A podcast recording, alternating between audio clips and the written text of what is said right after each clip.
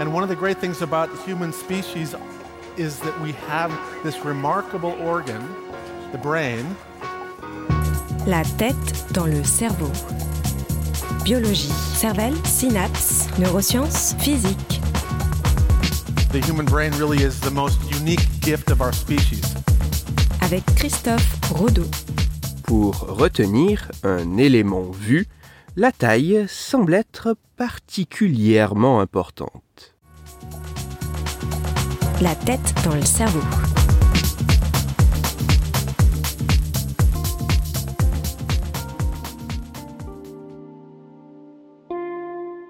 Nous sommes en permanence exposés à des images, des éléments visuels qui se présentent à nous.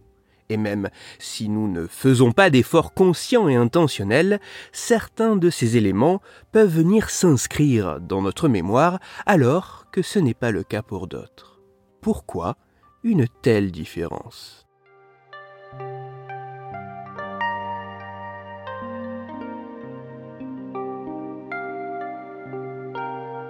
Ce qui fait que nous retenons plus ou moins les choses que nous voyons semble dépendre de plusieurs facteurs tels que la complexité du traitement de l'information visuelle que nous percevons, assez superficielle ou plus profonde, la plus ou moins grande familiarité que nous pouvons avoir avec ce que nous contemplons, ou encore la nature même de ce que nous observons.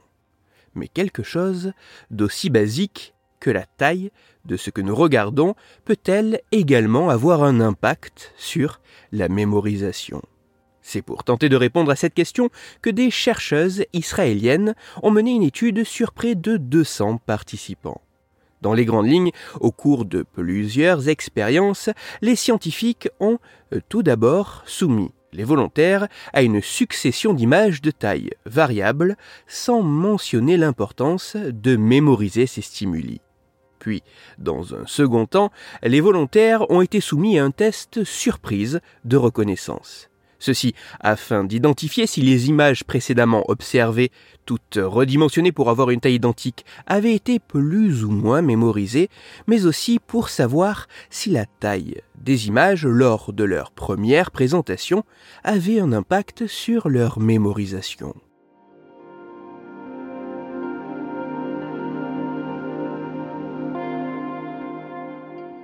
De manière assez intéressante, il semble que la taille d'une image puisse influer sur sa mémorisation. Dans le détail, les résultats de cette étude montrent que les participants se souviennent significativement mieux des images plus grandes par rapport aux images plus petites. Et dans une certaine mesure, cette amélioration de la capacité de mémorisation semble être corrélée à la taille des images. Autrement dit, plus une image est grande, et mieux elle serait mémorisée. Cette différence pourrait être due au fait qu'une plus grande image, occupant une plus grande zone sur la rétine, entraînerait la mobilisation de ressources plus importantes pour son traitement au niveau cérébral. Cela pourrait aussi s'expliquer par la nécessité d'une plus grande exploration de cette image, se traduisant par des mouvements des yeux différents, voire en plus grand nombre. Mais l'influence de la taille pourrait également provenir de différences, notamment liées à l'attention. Autant d'éléments qui pourraient aider, seuls ou combinés, à mieux encoder ces informations en mémoire.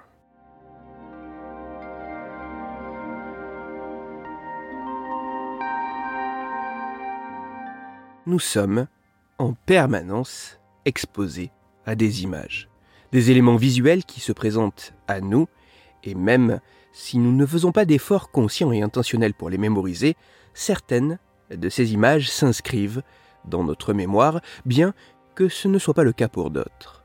Un élément qui pourrait expliquer cette différence semble être la taille de ce que nous voyons, car plus l'image serait grande, et plus elle aurait de facilité à être mémorisée. Ainsi, pour mémoriser ce que nous voyons, la taille semble être un élément particulièrement important. Il est bon de préciser que cette étude ne s'intéresse qu'à une facette bien précise du complexe fonctionnement de la mémoire.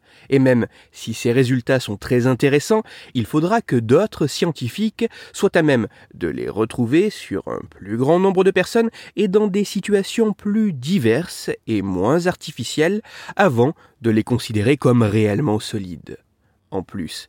De s'intéresser tout particulièrement à identifier précisément les mécanismes à l'œuvre contribuant à cette meilleure mémorisation, ces futurs travaux pourront examiner si de tels résultats sont toujours présents pour des images extrêmement petites ou vraiment très grandes, mais aussi pour des éléments non plus présentés de manière isolée, mais placés dans un contexte riche et ceci à la fois pour des images en deux dimensions projetées sur un écran et également en trois dimensions réellement face aux individus.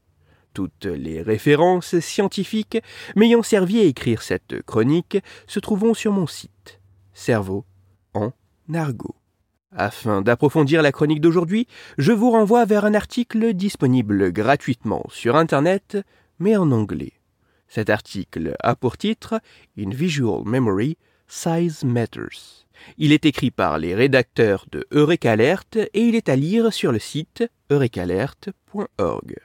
Dans cette chronique, il a notamment été question de l'importance de ce que nous voyons. C'est pour cela que je vous renvoie à l'épisode numéro 108 de la tête dans le cerveau.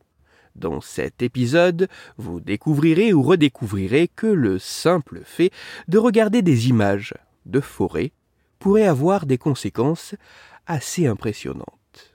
Pour parler importance de la taille et technique de mémorisation, ou plus sérieusement afin de discuter science et cerveau, vous pouvez me retrouver sur Twitter, Christophe-Rodo, R-O-D sur la page Facebook de la tête dans le cerveau et sur mon blog Cerveau en argot.